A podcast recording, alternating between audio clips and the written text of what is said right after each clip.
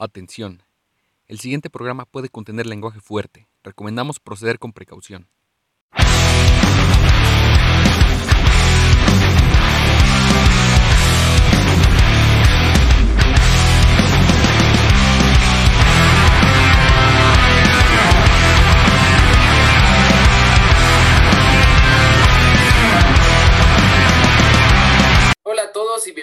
Una edición de Lucha Libre de la banda del Cholo. Estamos Martínez y yo listos para hablar del fenomenal, maravilloso, fantabuloso pay-per-view que fue Double or Nothing.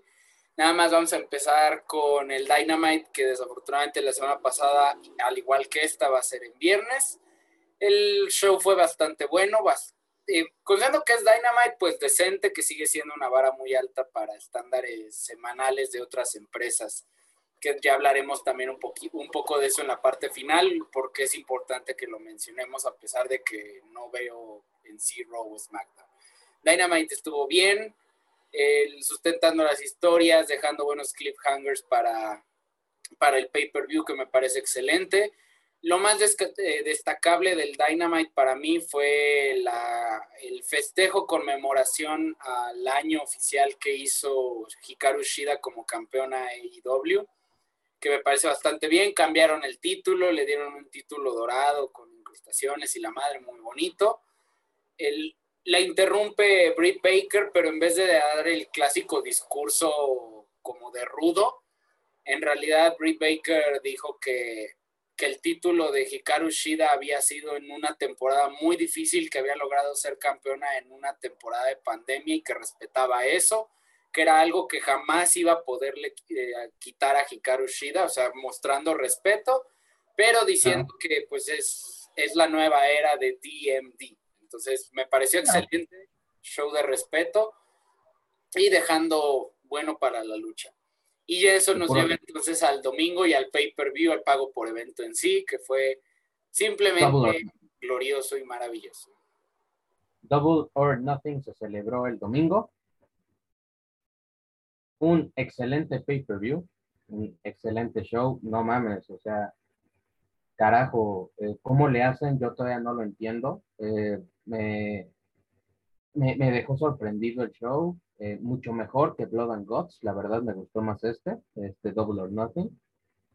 Me, me dejó con un sabor tipo WrestleMania, de los WrestleManias antiguos, cuando se tenían estos careos que terminaban, etcétera. Eh, la verdad es que este show, excelente, excelente, no puedo decir otra cosa. Eh, empieza con The Inner Circle, si mal no recuerdo, peleando contra The Pinnacle. En realidad ese fue como que el co-main event. Como que el evento estelar conjunto con la de Kenny Omega, Orange Cassidy Pack hubo un, una lucha previa, lo que le llaman de buy-in, que es como el equivalente al pre-show o al kickoff que tiene WWE. Pero a diferencia de WWE, pues estos son buenos. Y de hecho, hmm. el, el buy-in o el pre-show fue la lucha por el título femenino NWA que tiene Serena Deeb contra Rijo, que fue la primera campeona femenil AEW. Muy buena lucha, buenos 15 minutos, eh, buena ofensiva. Por momentos pensé que Rijo lo podía ganar, no lo ganó, retuvo Serena Diva, excelente. Empieza el showing, eh, es ya el definitivo con Brian Cage contra Hangman Adam Page. Pues me parece una excelente lucha para abrir, o sea, para tener al público de vuelta, para que empiecen a, a emocionarse, me pareció bueno. Eh,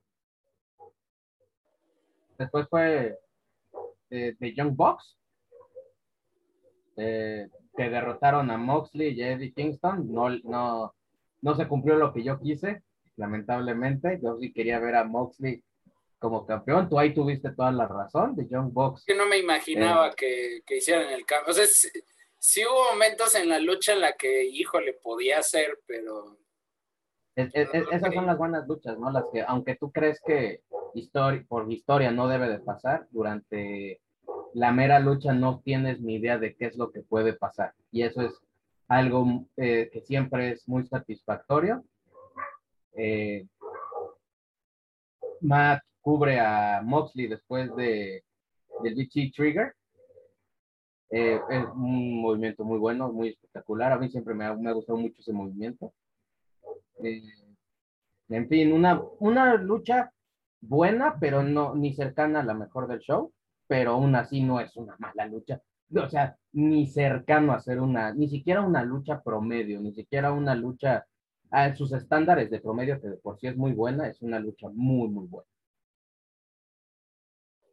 Más que de acuerdo, de ahí vino una lucha que es difícil normalmente abordar, porque si se extiende de tiempo a la gente le aburre la dinámica, porque no es lo mismo que un Royal Rumble, no es el mismo funcionamiento, el Casino Battle Royale. Yo pensé que iban a abrir con esa lucha y de hecho me hubiera parecido a lo mejor mejor opción abrir con eso como para que la gente se vaya como que haciendo la idea de cómo hacer el pay-per-view. Además, pero hasta eso lo llevaron bien, no se extendió de tiempo. El, en cuanto a sorpresas, eh, pues obviamente los pops de la gente, por la gente que iba entrando, pues es muy bonito verlo, por Christian, eh, por los Varsity Blondes, por eh, Acclaim, que, no, ese rap que se aventó Max Caster antes de entrar al ring, chulada, o sea, acabándoselos a todos, muy bueno. Y la sorpresa o el que entró de sorpresa nada que ver con lo que habíamos dicho en las predicciones, pero ni cerca, fue Leo Rush, que también me parece buena opción y, Leo Rush de hecho está firmado para New Japan, entonces sería como que otro ejemplo de un luchador de New Japan que aparece en AEW, lo cual está padre. Y los últimos tres bastante bien, Matt Hardy, Christian Cage y, y Jungle Boy fueron los tres que estaban al final de la lucha. Christian elimina a Matt Hardy, quedan Jungle Boy y Christian, excelente, y ganó para mí el que tenía que haber ganado, el talento joven. Fue sorpresivo porque ninguno de los tres lo dijo en, las predicciones, pero la gente, güey, desde que sonó la música de entrada de Jungle Boy, estaba con todo con este chavo, y afortunadamente ganó y va a ser el próximo retador al título AEW, que obviamente, como se suponía, pues el ganador fue obvio más adelante. Así es, una lucha que realmente eh, yo también tenía miedo de que la fueran a alargar, yo también tenía miedo de que esto bajara en el estándar eh, realmente, porque estas luchas, como ya dijiste, no es un Royal Rumble, que normalmente siempre la emoción está al tope o se intenta llevar así. Eh, pero sí, al final quedan Jungle Boy y Christian Cage y gana Jungle Boy. La gente gritó como esquizofrénica, la verdad, estuvo muy padre cómo la gente recibió a, Jungle Boy. Y este, y fue una buena, fue, fue un, una buena lucha, no, no fue mala, fue entretenida de ver. Y este, y después sigue la lucha de Cody Rhodes con Anthony Gogo. Eh, yo creo que fue la lucha más floja de todo el pay-per-view. Eh, no entendí por qué eh, ahora perdió Gogo por cómo lo estaban intentando llevar. Yo creo que nadie lo entendió y fue precisamente el problema. Eh, es que creo que ya lo definiste de la mejor forma. Fue la lucha más floja, la más decepcionante de la noche. Seguía sin ser una que yo esperara mucho, esa es la realidad. O sea, desde antes tampoco me llamaba mucho la atención. Eh, sobre todo por lo que dije, ¿no? Me preocupa ¿Cómo manejas a un exboxeador en, como luchador si lo único que has mostrado hasta ese momento es el golpe, güey, el gancho al hígado? O sea, de ahí en fuera es, pues, ¿qué va a ser lo único que va a hacer y ya? Y de hecho eso pasó desde temprano, güey, no llevan ni dos minutos de la lucha. Cody tratando de atacar el brazo para inmovilizarlo, pero Ogogo lo conecta con un jab y yo, y a partir de aquí, ¿qué? O sea, ¿qué haces? Ya hiciste que aplicara el movimiento que estabas protegiendo y lo aplica en menos de dos minutos, no lo cubre, como que trata de hacer otras series ofensivas, mostró algunos movimientos por ahí bien trabajados, o que es el mérito que hay que darle al chavo, pero después volvió a lo mismo, volvió a aplicarle otro jab, no pasó nada, y al final Cody ganó y sin quiera, sin aplicarle realmente un finisher ni nada, güey. No, no, de hecho, creo que lo dijimos durante las predicciones. Esta fue la lucha que nadie esperaba. Yo esperaba un squash, la verdad, pero por parte de Ogogo. Claro. Por cómo lo, lo, venían manejando. Eh, pero no, eh, una lucha bastante ne. La verdad es que tampoco esperaba mucho de la lucha, también por eso es que no, no, no me deja con un sabor tan así que digas, ay, qué feo, porque no, no esperaba nada realmente de esta lucha. Mm, a lo mejor fue muy temprano para meter en un pay-per-view a Ogogo, la verdad. A lo mejor necesitaba otros meses más de preparación. Eh, que mostrara más serie ofensiva, eso es bueno. Siempre es bueno que se vea que el luchador está trabajando, que no se quede estancado en un gimmick, en una serie nada más, porque si no se vuelve un luchador repetitivo de cinco movimientos. Y si no eres un Randy Orton, si no eres un Triple H, si no eres un Batista, la verdad es que tus cinco movimientos se vuelven cansados y repetitivos de ver. Y como ya lo dijiste, al ser un boxeador, la verdad es que los punch, por más bien que lo hagas, a menos que sea un tipo Mike Tyson, como lo dijiste, que te noqueara, no, no te, no, no se ve sorprendente. Y eso es una lástima porque, pues no es, o sea, es culpa de Ogogo por no trabajar más, pero también es culpa de la empresa por tener tantas expectativas y por venderlo como lo quieren vender. Ese es el punto. Después fue Miro contra Lance Archer. No, buena lucha. Me hubiera gustado que durara un poquito más. Duró 10 minutos nada más la lucha. Me hubiera gustado que durara unos 15, 20 minutos. Pero entiendo que también, pues, por el tiempo de las demás luchas, no, no se podía alargar más. Una lucha buena por el campeonato. Una lucha muy buena. Em, Miro deja inconsciente a Archer. Eso es bueno, porque se ve que están poniendo over a Miro. Eso, eh, y eso siempre es bueno que a tu, a tu campeón lo, lo, lo, protejas. Eso siempre es, es bueno de ver. Y afortunadamente, de todas formas, es el punto es si lo deja, eh, o sea, sí lo desmaya, pero le costó trabajo a Miro, que ese es el chiste, porque si no también haces vela mal a Lance Archer. Estoy de acuerdo, unos cinco minutos más por lo menos hubiera sido muy positivo. Desafortunadamente para esta lucha que fue por el título TNT y la siguiente, que obviamente es mi favorita y la que yo más esperaba por el título femenil AEW, las dos luchas precisamente tuvieron la mala suerte de seguir la lucha de Cody contra Antonio Gogo, porque la gente quedó un poco, o sea, sí quedó con ese sabor negativo en la boca. Entonces, pues obviamente por más que tratar la gente de, levantar, de emocionarse, tanto para la de Miro, Lance Archer, sobre todo, más o menos al principio de la lucha hay un momento donde Lance Archer agarra a Miro y hace un chokeslam, pero lo levanta un verguero y lo azota. Y eso está cabrón y la gente trató de levantar, pero no alcanzó a pegar. Y se vio todavía más con la siguiente lucha que, por suerte, el final de la lucha sí fue muy bueno o sea, la lucha en general tuvo muchísima calidad, Britt Baker contra Hikaru Shida, mucha calidad en el ring. Muy, eh, fue diferente a lo que esperaba porque yo creo que fue una lucha más, o sea, más fuerte, de movidas más duras. O sea, como con golpes más fuertes y más certeros. Mucho énfasis en técnica, sin ser tan espectacular, pero con mucho golpe y la parte final de la lucha sí la gente se levantó y trató de hacer bullicio y desmadre y qué bueno.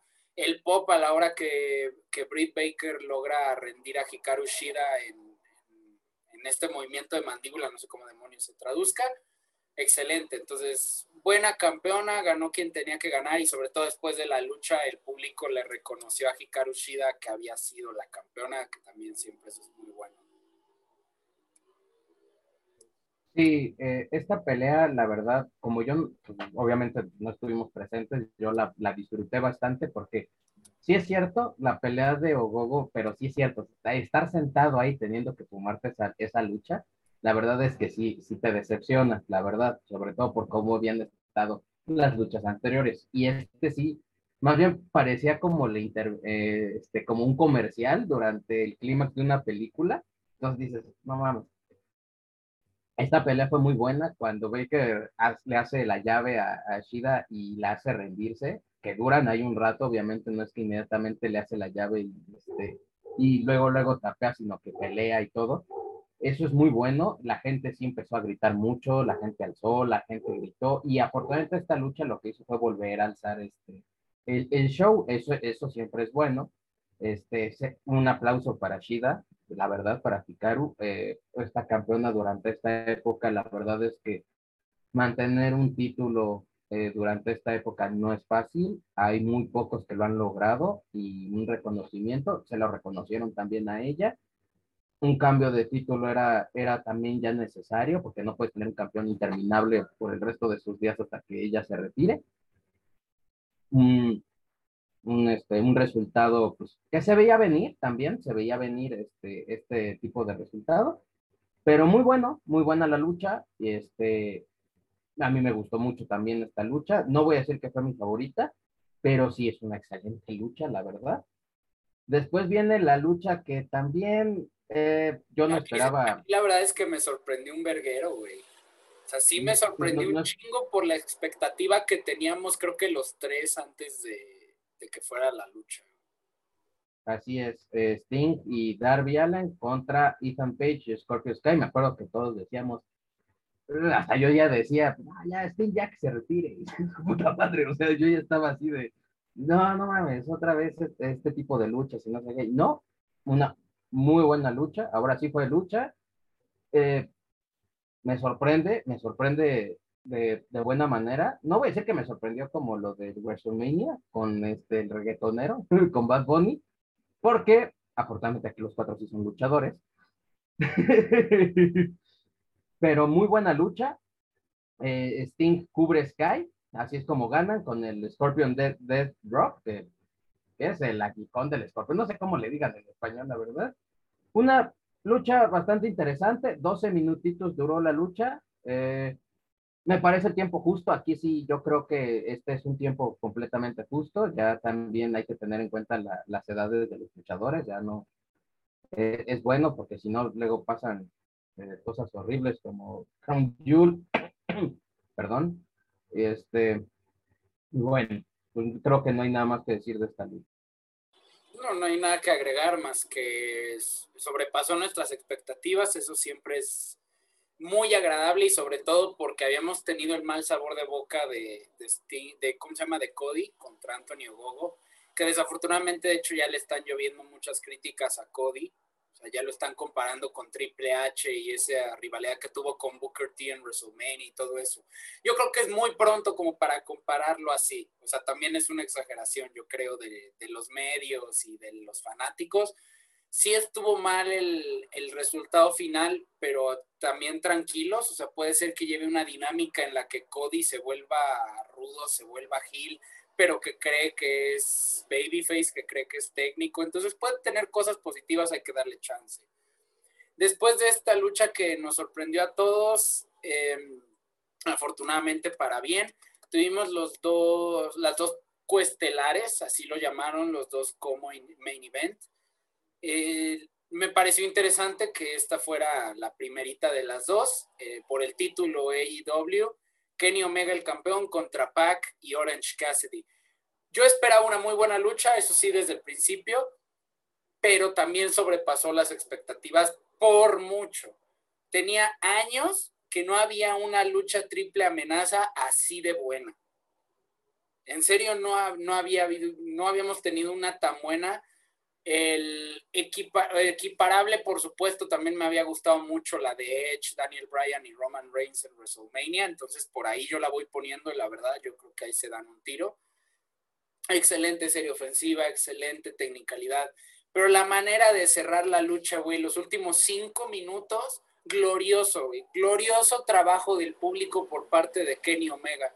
Kenny Omega es uno de los grandes deuses, dioses de la lucha libre, no hay duda trabajó al público fenomenalmente, como no podía romper la llave de pack que tenía Orange Cassidy en el Brutalizer, voltea y ataca al referee, güey. Glorioso, güey, lo hizo perfecto, güey. Qué bien trabajó a la gente ahí que lo empezó a buchear y demás, excelente.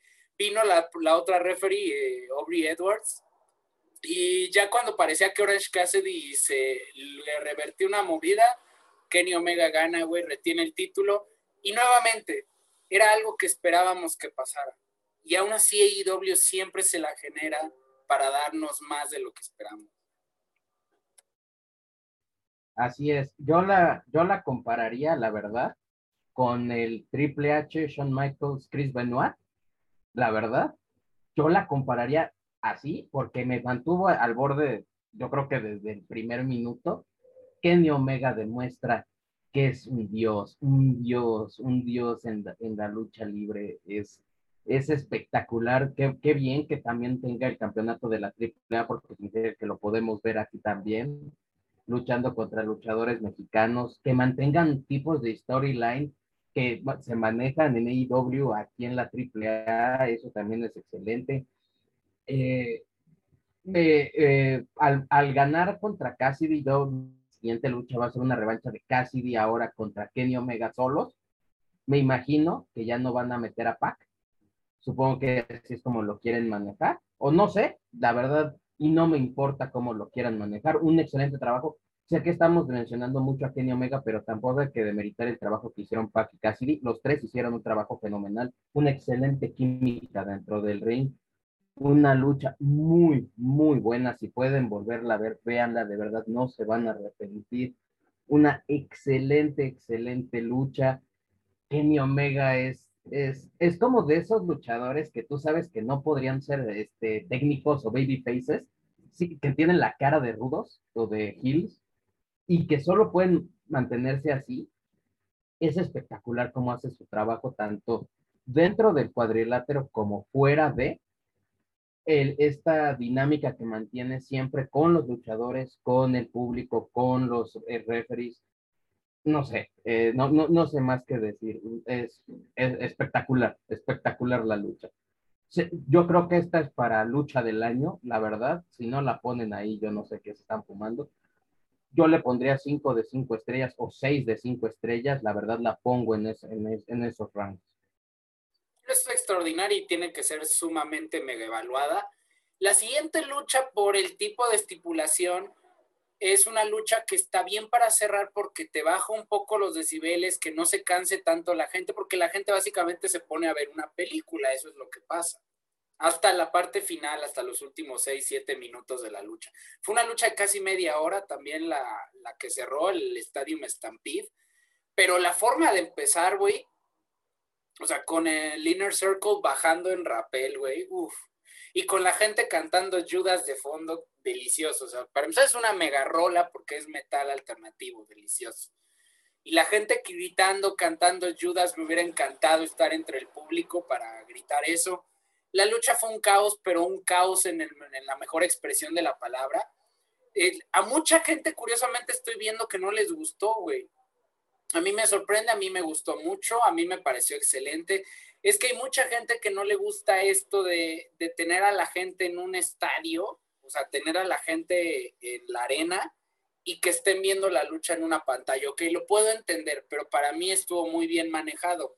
Fue un caos absoluto en diferentes momentos, te pasan, al principio todos chocan al mismo tiempo, lo normal pero después de eso, como que tienes tus seguidillas, tienes a Sammy Guevara contra Sean Spears por aparte, Chris Jericho contra MJF, Santana y Ortiz contra FTR, Jager y Warlow. Todos los manejaron muy bien, todos se vieron bien, nadie se vio mal en la lucha, en ningún momento todos se vieron excelente.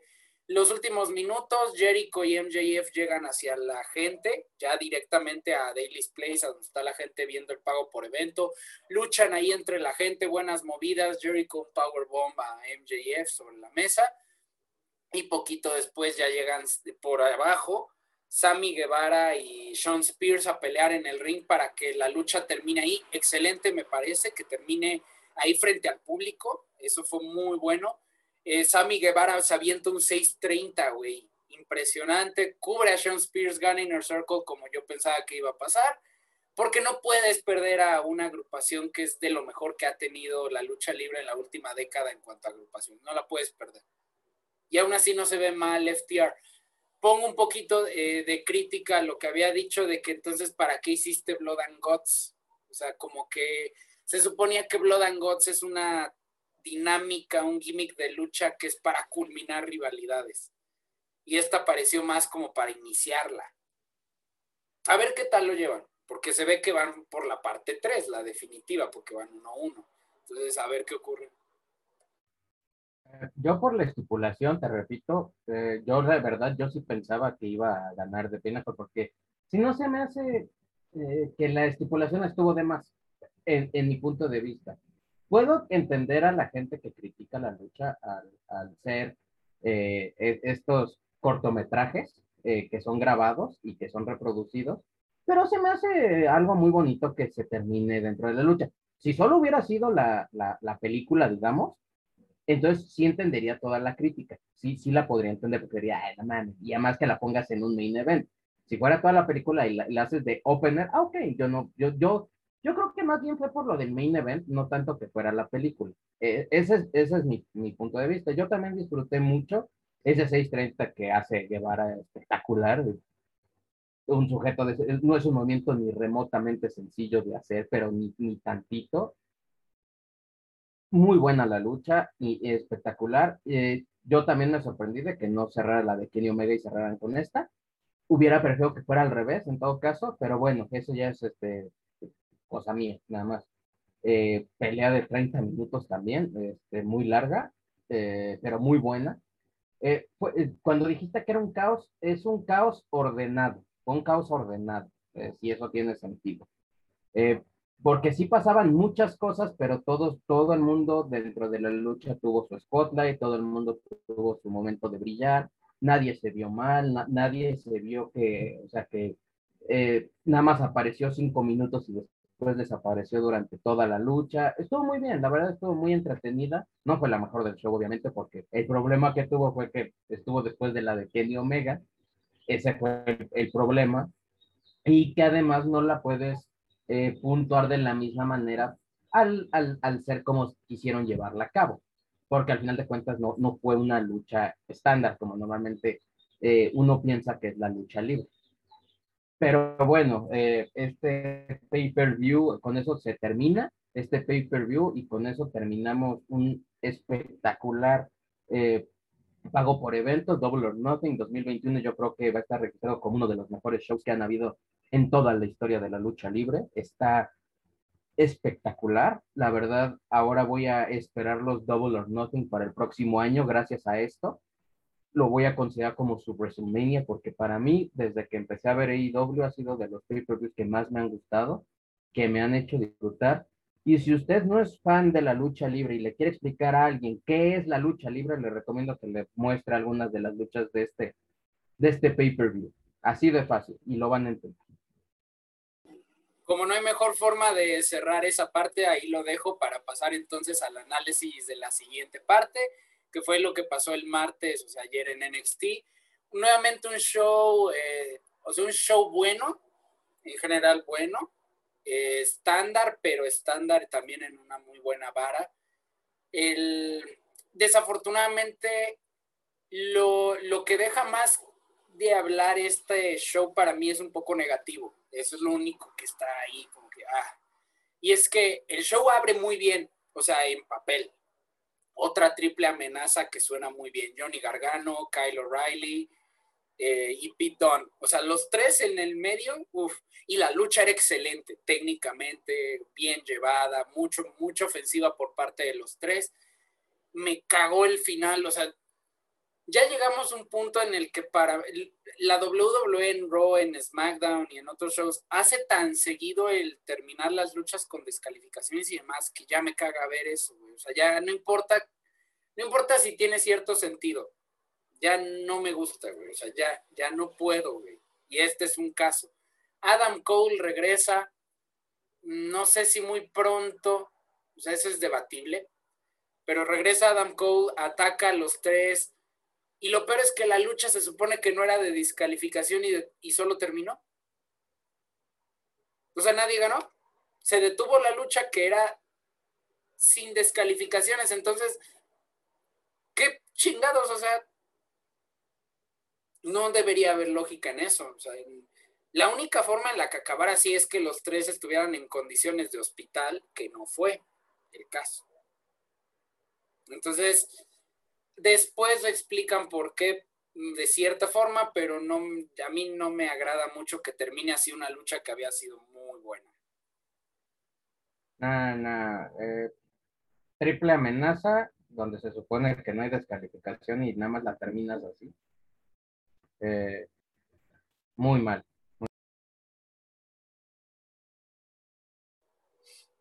Sí, desagradable. Y aprovechamos el momento también, el, el por qué lo explican, de hecho pasó poquito después, sale Carion, eh, bueno, más bien sale Adam Cole a hablar y con el micrófono y a decir que ninguno merece estar en el ring con él, ni siquiera el campeón Carion Cross, que cuando él quiera, él puede definir y puede recuperar el título. Sí, Adam Cole ha sido probablemente el mejor campeón que ha tenido NXT en su historia, el más longevo también, sin duda, las mejores luchas en general.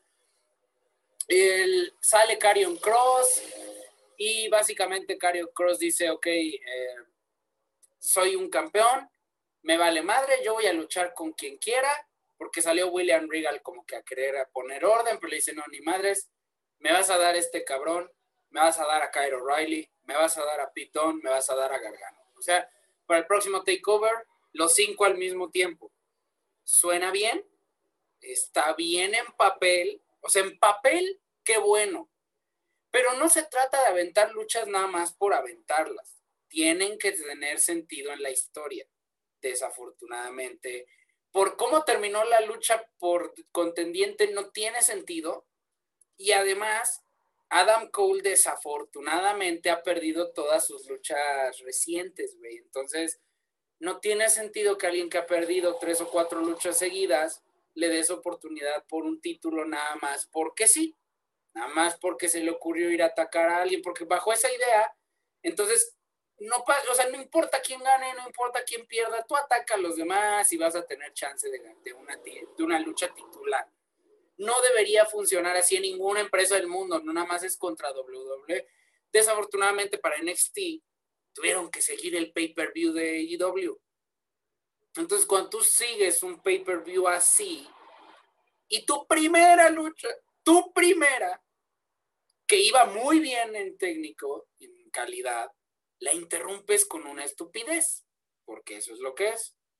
Entonces queda muy desagradable el, ok, sí, obviamente espero mucho de esta lucha, los cinco que van a estar involucrados son fenomenales, pero no es la forma de desarrollarlo. Así como obviamente tampoco es la forma de desarrollar la historia que ya nos hemos cagado en todas las putas, las 16 mil veces. Y ahorita lo conversaremos en un momento. Siguiendo entonces la idea de una historia que desafortunadamente deja mucho que desear para muchos, incluido su servilleta. El, ya sé que he hablado de esto, ya me he quejado de esto antes, pero es que ya, o sea, ya, ya, no sé. Simplemente ya no sé, güey. O sea, me empieza a molestar cómo, cómo siento que afecta a Dexter Loomis esta historia. Así lo voy a poner.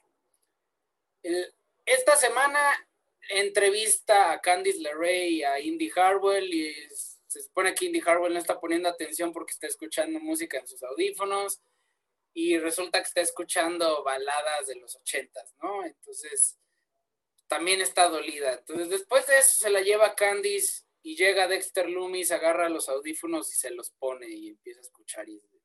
Ay, o sea... O sea, entiendo que quieren hacer es la historia del güey rudo que no aceptaba sus emociones y sus sentimientos y ahora sí ya acepta sus sentimientos pero qué sentimientos.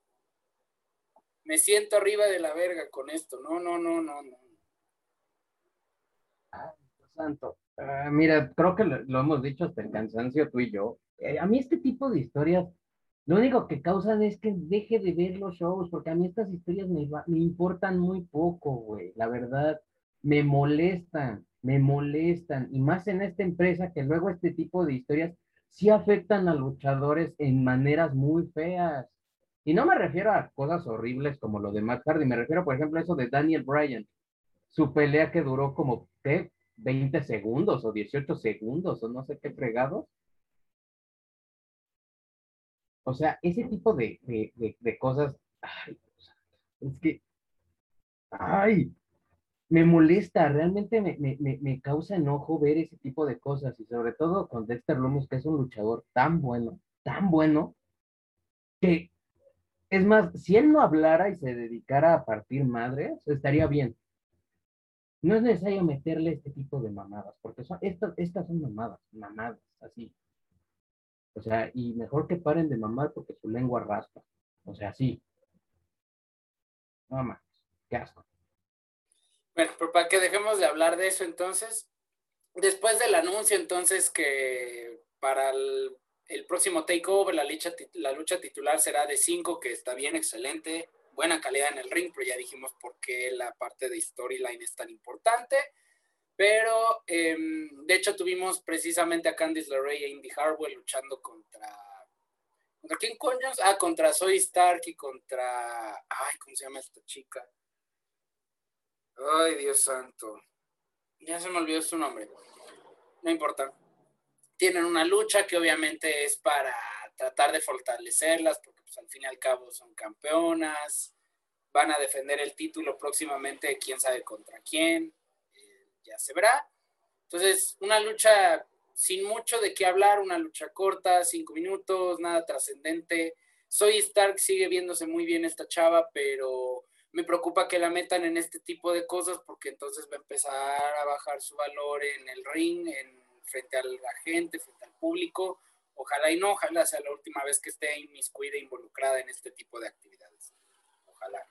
También, también tuvimos a eh, Ember, de hecho, también algo que no tuvo mucho sentido ahora que me acuerdo, esto había pasado antes, pero después de que Adam Cole interrumpe la lucha, güey, de, de apertura, sale Ember Moon al ring como para distraer, supongo, a la gente de que, ah, mira, la lucha acabó, supongo yo que por eso. Y le habla a Raquel González, sale Raquel González, pero a Ember Moon la ataca por sorpresa Dakota Kai, mamacita.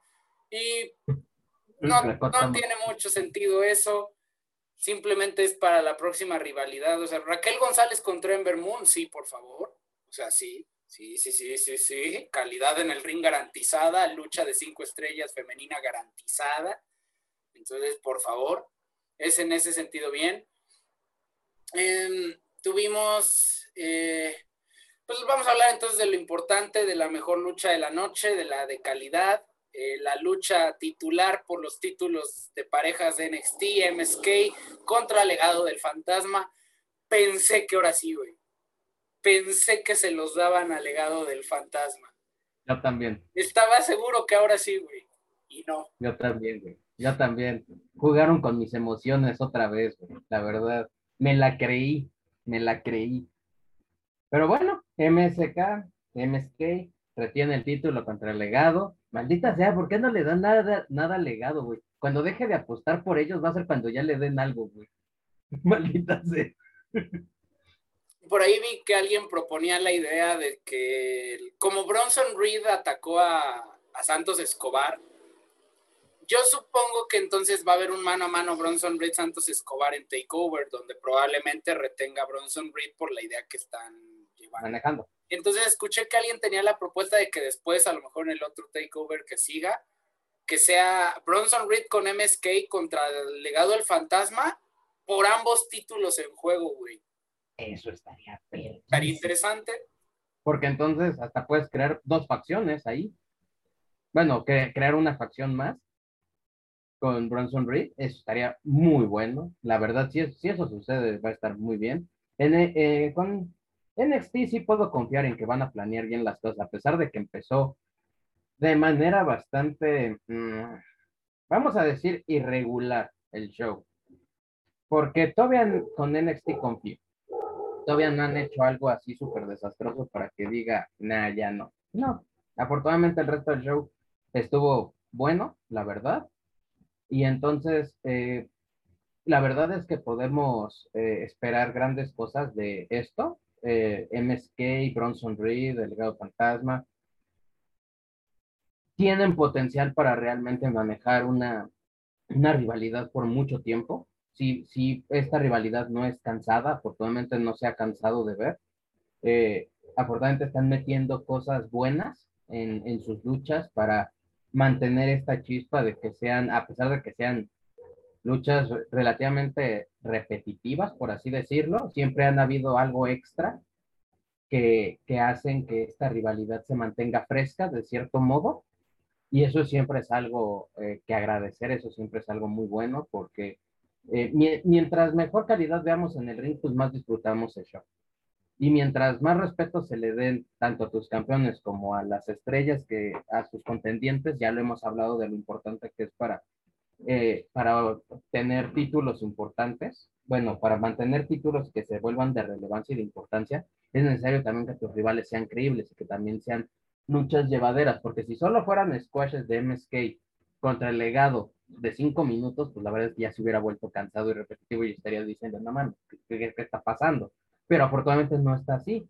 Son, son, es una rivalidad que tiene mucho potencial para ser muy, muy buena y para poder eh, que la gente en unos cinco años diga, oye, ¿te acuerdas de la rivalidad entre MSK y el legado del fantasma? ¿Te acuerdas? Que digan, ah, sí, estuvo bien buena. Tiene el, potencial para llegar a ese tipo de situaciones.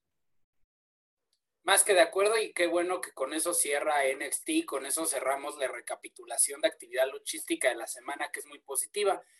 Desafortunadamente lo que sí ya es cansado y es muy desafortunado y negativo que sea tan repetitivo es, o sea, la parte burocrática, la parte ética laboral de la empresa que es WWE, que ya me tiene hasta el cogote. Y nuevamente, tristemente, hoy nos despertamos con noticias negativas. De hecho, voy a leer otra vez nombres oficiales que la empresa ha dejado ir para, por sus razones estúpidas de cortar gastos cuando han tenido uno de los años de, mayor ingreso es increíble.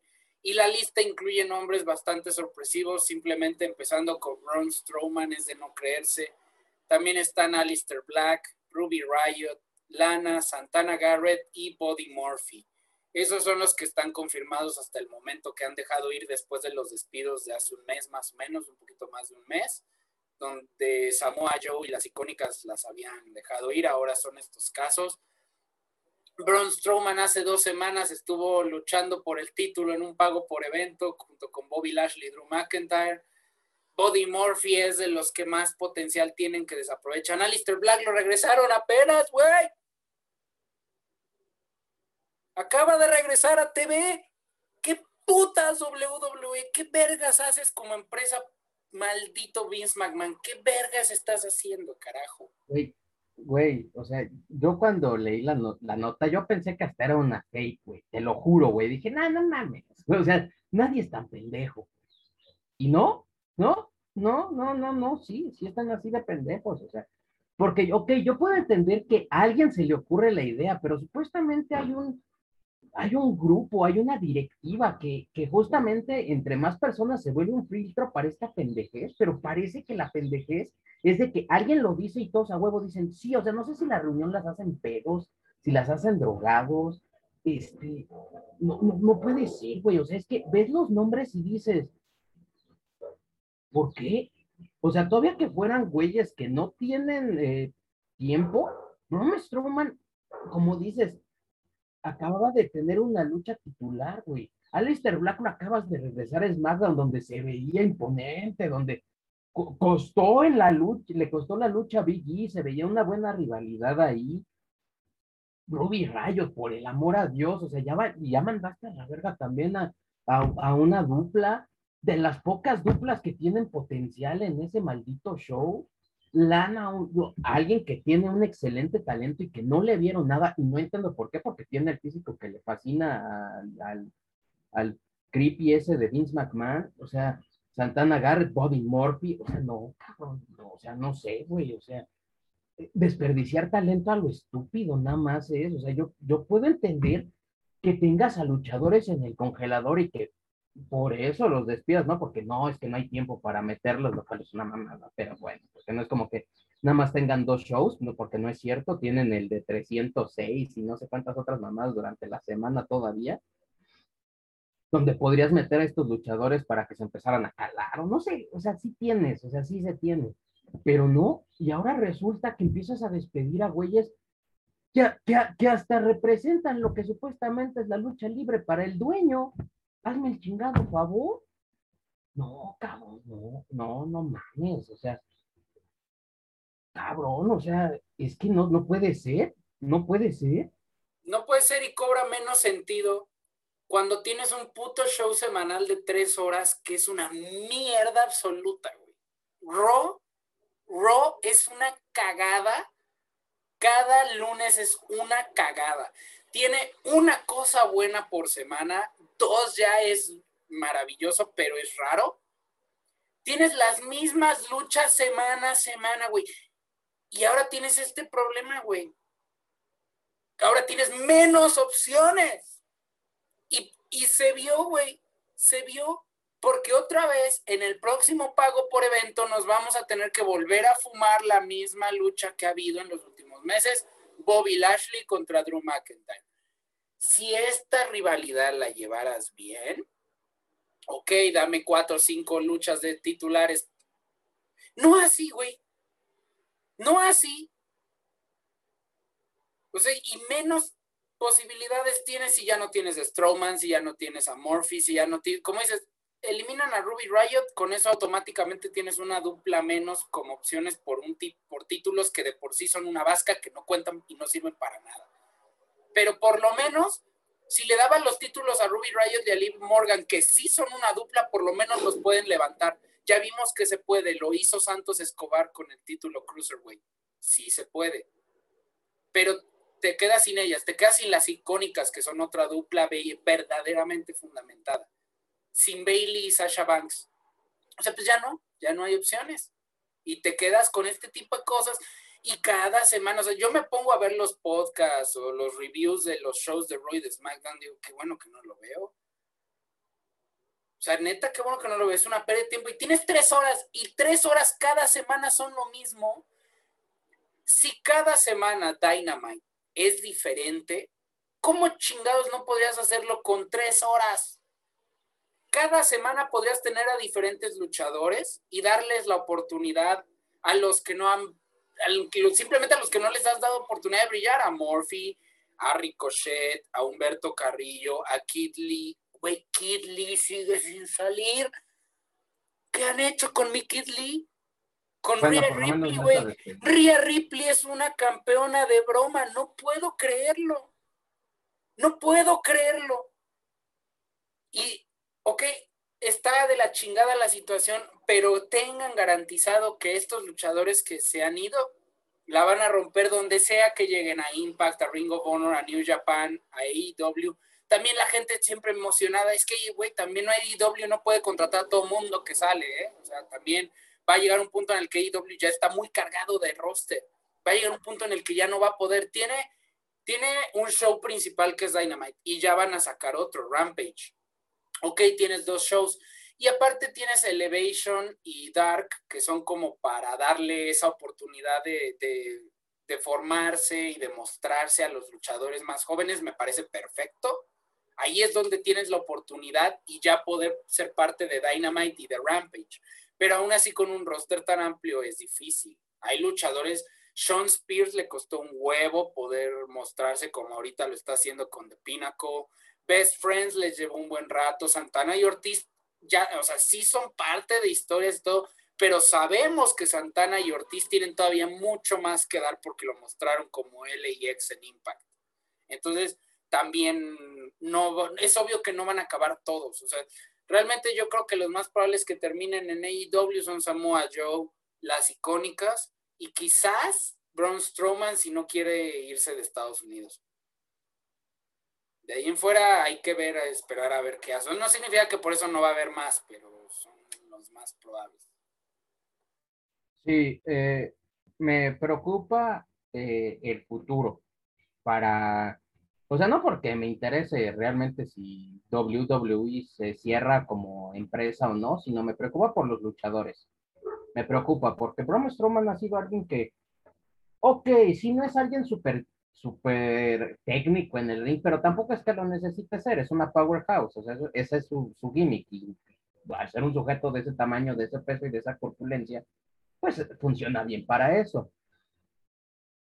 Afortunadamente, ese tipo de físicos las compañías lo, este, normalmente lo manejan. bien, me preocupa un poco, por ejemplo, Alistair Black. Alistair Black, a pesar de, eh, de ser quien es y de su manera de, su gimmick y su, eh, su manera de luchar, no sé si, por ejemplo, lo pueda meter alguien directamente en un roster principal tipo AEW, porque personajes tipo Alistair Black no hay muchos realmente, pero de su físico hay bastantes, lamentablemente. Yo me gustaría verlo en AEW, por supuesto, me gustaría que todos ellos se fueran AEW, sí, porque ahí sí sé que les darían la oportunidad de brillar, afortunadamente, pero como ya lo dijiste, pues AEW no puede comprar a todo el mundo y tampoco puede empezar a, hacer shows así de que toda la semana ya este, tengas shows porque pues eso también cuesta dinero, tienes que pagar a los empleados, tienes que pagar escritores, tienes que pagar muchísimas más cosas.